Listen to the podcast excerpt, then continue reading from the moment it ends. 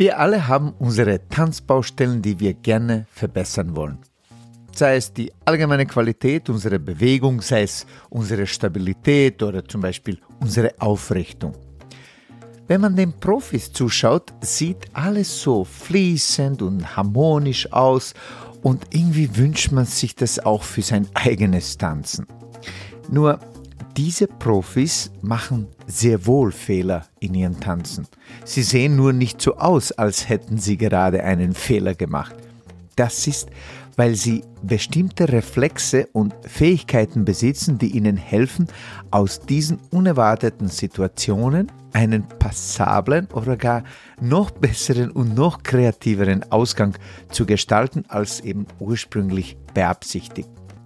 So etwas nennen wir eine Happy Accident. Aber wie entwickelt man diese Fähigkeiten? Was muss ich tun, um auch selbst instinktiv und intuitiv coole Moves auf der Tanzfläche zu tanzen und für jede Situation gewappnet zu sein? Das sind super Fragen, by the way. Und dazu gibt es leider keine kurze und einfache Antwort. Deswegen haben wir eine ganze dreiteilige Serie an Podcast-Episoden kreiert, um eine fundierte, umfassende Antwort auf diese scheinbar simple Frage zu geben. Willkommen beim Social Dancing Podcast. Wir sind Conny Dado, begeisterte Tanzlehrer, Tanzschulinhaber und internationale Instruktoren und vor allem Social Dancer durch und durch. In diesem Podcast helfen wir interessierten Social Dancer, ihr Tanzen noch bedeutungsvoller und voller Freude zu gestalten und einen ganzheitlichen Einblick mit Substanz in das schönste Hobby der Welt zu bekommen. Unser Motto lautet Lebensfreude mit Tiefgang und davon möchten wir dir hier ein Stückchen weitergeben. Ach ja, übers Tanzen unterhalten wir uns auch. Hallo, hallo, hallo und herzlich willkommen in der 23. Episode des Social Dancing Podcast.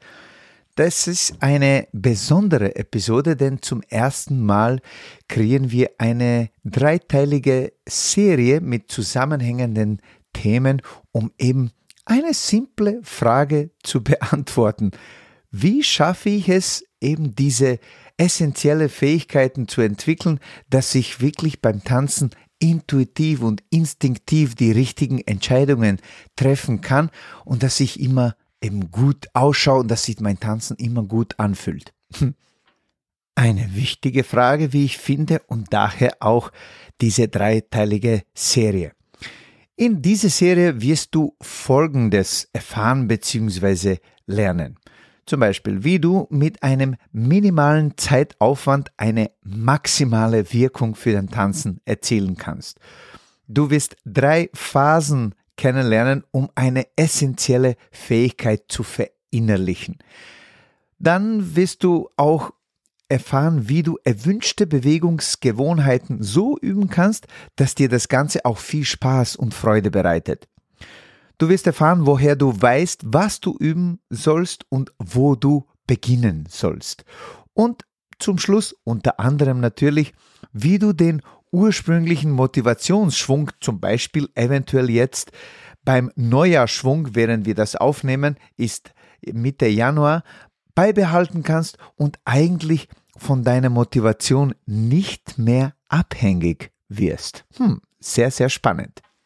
Meine Beobachtung der letzten Jahre ist, dass die meisten Tänzer und Tänzerinnen sich beim Tanzenlernen zerstreuen und meistens an den falschen Skills arbeiten, beziehungsweise die meisten übersehen die wirklich wichtigen Bereiche, an denen sie tatsächlich arbeiten sollten. Ich nehme mich selbst dabei gar nicht raus. Ich habe jahrelang ineffektiv Tanzen gelernt und verfolgt. Wir tanzen nämlich oft das, was uns gefällt am ehesten und was wir gerade machen wollen, anstatt das, was wir wirklich brauchen, um unsere Tanzskills weiterzuentwickeln. Noch einmal, also wir tanzen oft das, was wir wollen und wir lernen oft das, was wir wirklich wollen, wonach es uns gerade ist, anstatt das, was wir wirklich für unseren nächsten Schritt in der Entwicklung brauchen.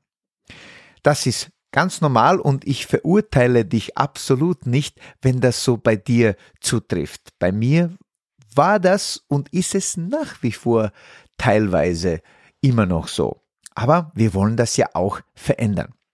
Und genau diese Podcast-Serie soll da viel mehr Licht ins Dunkel bringen. In diesem ersten Part werden wir uns vorrangig mit den drei Phasen für die Be Verbesserung einer essentiellen Tanzfähigkeit beschäftigen. Wir reden nicht mehr um den heißen Brei herum und kommen gleich zum Punkt 1, beziehungsweise die erste Phase für die Verbesserung einer essentiellen Tanzfähigkeit ist, Status quo zu bestimmen. Was will ich verbessern? Wo bin ich jetzt gerade? Und welche neue Bewegungen bzw. Bewegungskonzepte will ich in meinem Tanzen sehen? Und wie komme ich dorthin?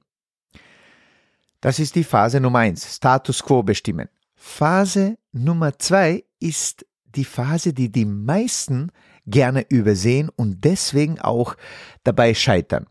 Denn die Phase Nummer zwei ist, wir wollen eine neue Bewegung isoliert von anderen Tanzbewegungen und vor allem auch ohne Partner üben.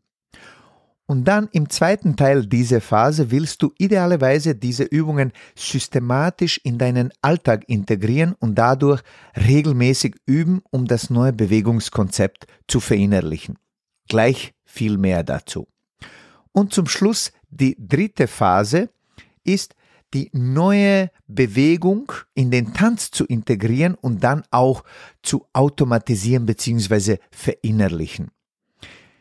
In dieser Phase machen die meisten einen ganz großen Fehler, den ich zum Schluss dieses ersten Teils dann noch verraten werde. Alles der Reihe nach.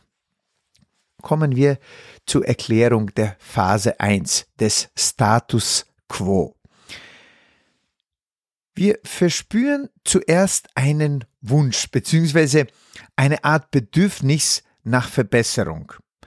Und die Frage ist, was möchte ich verbessern? Wie sieht es momentan bei mir in die, mit diesem Bereich aus? Und wie muss ich tun und was muss ich üben, um eine tatsächliche Verbesserung zu erzielen, eine spürbare Verbesserung zu erzielen? Wenn du die Antworten auf diese Fragen hast, dann solltest du eine ziemlich klare Vorstellung bekommen, woran du arbeiten solltest. Soweit, so gut. Wichtig dabei ist aber, möglichst neutral von außen zu analysieren und ohne Attribute zu beobachten. Du sollst nett zu dir selbst sein und dich nicht für das, was du vorfindest, verurteilen.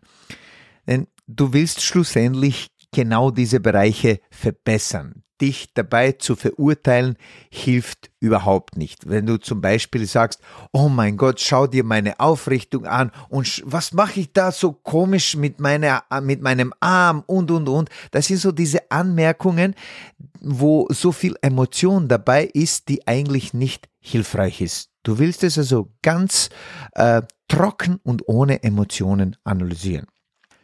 Du willst dir selbst auch dabei eine Antwort geben, warum es dir persönlich wichtig ist, genau diese, diesen Aspekt oder diese Eigenschaft zu verbessern.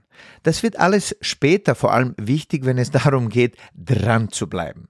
Ich gebe dir ein Beispiel. Du wünschst dir zum Beispiel eine schöne Aufrichtung bei deinem Tanzen. Da eignet sich zum Beispiel eine Start-Stop-Continue Herangehensweise. Womit sollst du aufhören? Das ist der Stop-Part. Womit sollst du beginnen? Das ist der Start-Part. Und was sollst du weiter wie bis jetzt machen? Continue-Part. Das ist am besten anhand einer Videoanalyse zu beurteilen und entweder von dir selbst oder dann idealerweise natürlich, wenn du bei der Hand hat, hast, einen Tanzexperten, der dir dann seine oder ihre Meinung dazu abgibt woran du arbeiten sollst und wie du es dorthin schaffen sollst. Dementsprechend wirst du idealerweise eine oder zwei Übungen definieren, die du möglichst oft trainieren sollst, damit eben deine Aufrichtung tatsächlich besser wird. Und eine mögliche Antwort auf die Frage, warum ist es mir wichtig, eine gute Aufrichtung zu haben, wäre zum Beispiel, es gefällt mir, wie es aussieht, wenn ich voll aufgerichtet tanze. Oder es gefällt mir, wie es sich anfühlt, wenn ich meine Aufrichtung habe, wie es sich in meinem Körper anfühlt und wie ich auf meine Partnerin oder Partner dabei wirke.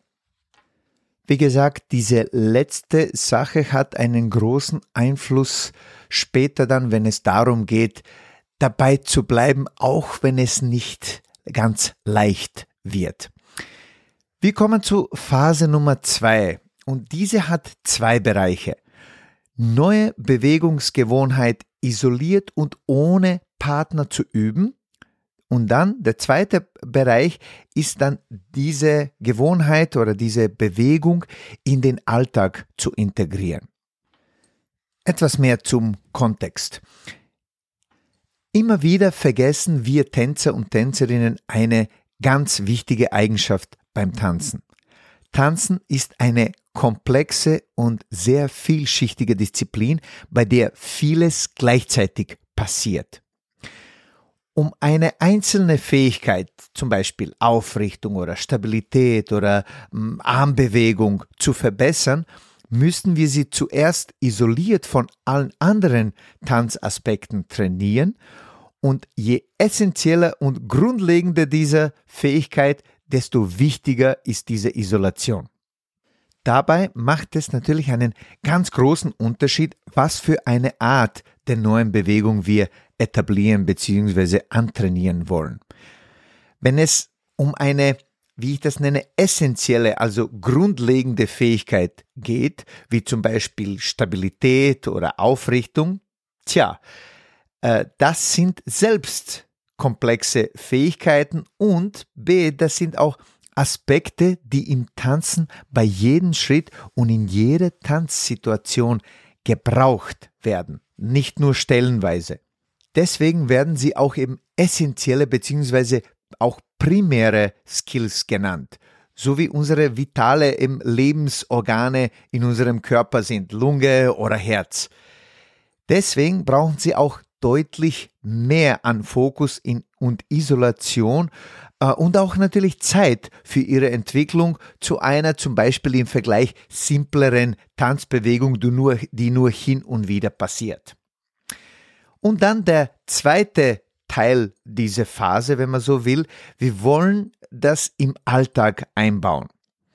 Warum eigentlich? Was hat das auf sich? Wieso sollen wir eine Bewegung im Alltag zuerst einbauen? Naja, du willst ja dieses neue Bewegungskonzept, das du dir eben antrainieren willst, du willst es irgendwie auch automatisieren. Äh, du willst zum Beispiel beim Tanzen eine schöne Aufrichtung haben. Aufrichtung ist eben eine essentielle Skill, weil wir sie immer beim Tanzen brauchen, bei jedem Schritt, in jeder Figur.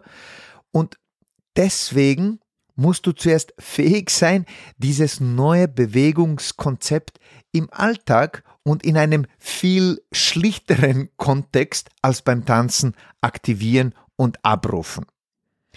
Dann erst nämlich besteht eine größere Chance, dass du es auch beim Tanzen schaffst. Wie sieht also so eine Integration im Alltag konkret aus? Bleiben wir zum Beispiel beim dem hm, Beispiel Aufrichtung.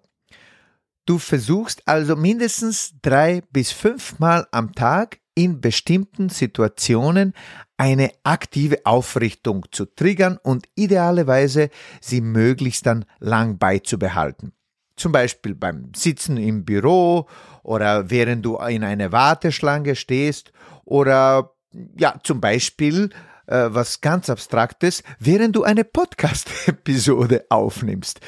Während ich das jetzt alles sage, richte ich mich so richtig auf und spüre, wie die Muskeln in meinem Körper aktiver werden. Und ich hoffe, du richtest dich jetzt auch gerade auf und spürst, wie sich deine Muskeln dann mobilisieren. Das fühlt sich doch gut an, oder? Also, wenn du das ein paar Mal am Tag machst, hm, und das auch jeden Tag, tada, du hast es in deinen Alltag integriert und es besteht eine größere Chance, dass du es auch bei einer komplexen Disziplin wie im Tanz, Social Dancing auch abrufen kannst. Wie bereits gesagt, diese zweite Phase überspringen die meisten und dafür gibt es viele Gründe. Ein typisches Szenario ist, man definiert einen Aspekt seines Tanzens, den man verbessern will, und man versucht es dann direkt beim Tanzen, also mit dem Partner und mit der Musik umzusetzen. Und wir wissen, wie das dann ausgeht. Die meisten erleben eine Enttäuschung, weil sie dann natürlich gleich merken, dass es so auf diese Art und Weise und so schnell gar nicht klappt. Und die traurige Folge ist dann, dass man aufhört zu üben, weil man eben schon frustriert ist, weil es funktioniert ja eh nicht. Diese Podcast-Reihe wird dir eben das Gegenteil beweisen. Bleib also dran und hör dir alle drei Folgen an und du wirst deutlich deinem Ziel zumindest einmal näher kommen.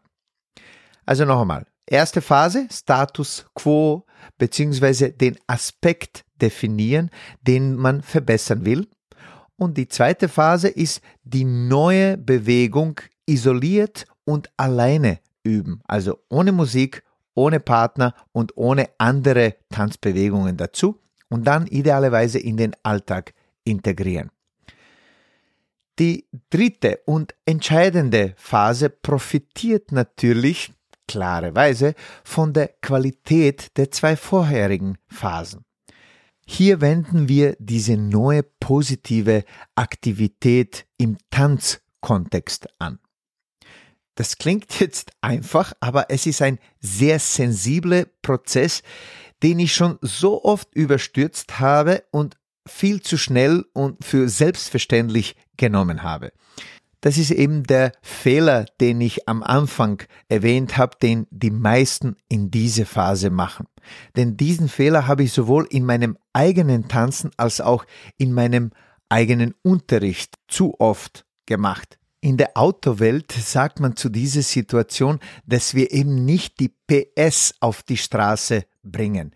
Mit anderen Worten, wir schaffen es oft nicht, den Schwung und die Wirkung der isolierten Übungen in den praktischen Tanz zu Gänze mitzunehmen und zu übertragen. Wir müssen also eine solide Brücke zwischen dem Alltag und Tanzkontext kreieren. Und dieses Stichwort Kontext ist hier der entscheidende Faktor. Wie wenn du eine Rede zum Beispiel in deinem kleinen Zimmer übst und dann diese Rede auf einmal auf einer riesigen Bühne vor 2000 Leuten und mit einer richtigen Bühnenbeleuchtung präsentieren sollst. Ja, es ist dieselbe Rede, aber es ist nicht dasselbe. Der Kontext verändert alles. Ein Tanzbeispiel wäre eine Show. Du trainierst die Show in deinem Tanzsaal und dann auf einmal, tada, du bist bei einem Festival und da sind 2000 Leute vor dir, die ganze Beleuchtung, der ganze Lärm, alles ist anders. Ja, es ist dieselbe Choreografie, wie, die du geübt hast in, deine, in deinem Tanzraum, in der, in der Tanzschule, aber es ist ganz eine andere Geschichte. Was bedeutet das also konkret? Es bedeutet, dass wir mehrere Zwischenschritte einbauen sollen, damit ein möglichst fließender Übergang aus dem Übungsszenario zum Social Dancing Szenario entsteht. Okay, und wie läuft dann so etwas in Wirklichkeit ab? In unserem Beispiel Aufrichtung wäre es dann so, dass wir in dieser dritten Phase zuerst alleine und ohne Musik probieren einfache Moves zu tanzen und dabei versuchen an unsere Aufrichtung zu denken. Das klingt viel einfacher, als es dann in der Umsetzung ist. Glaub mir. Jedenfalls dann probierst du es alleine und mit Musik. Dann mit Partner, aber ohne Musik und dann mit Musik und mit Partner und so weiter und so fort. Das heißt, was tun wir hier? Wir tun das Ganze immer nur um eine Ebene erweitern. Das ist das wichtige Ding. Das ist das, was die meisten eben überstürzen und dann wundern sie sich, warum es nicht funktioniert. Wir sind aber immer noch im Übungskontext. Wir sind noch nicht in, bei einem Tanzsocial bzw. bei einer Tanzparty. Das ist wiederum eine weitere Ebene und auch die nächste Challenge.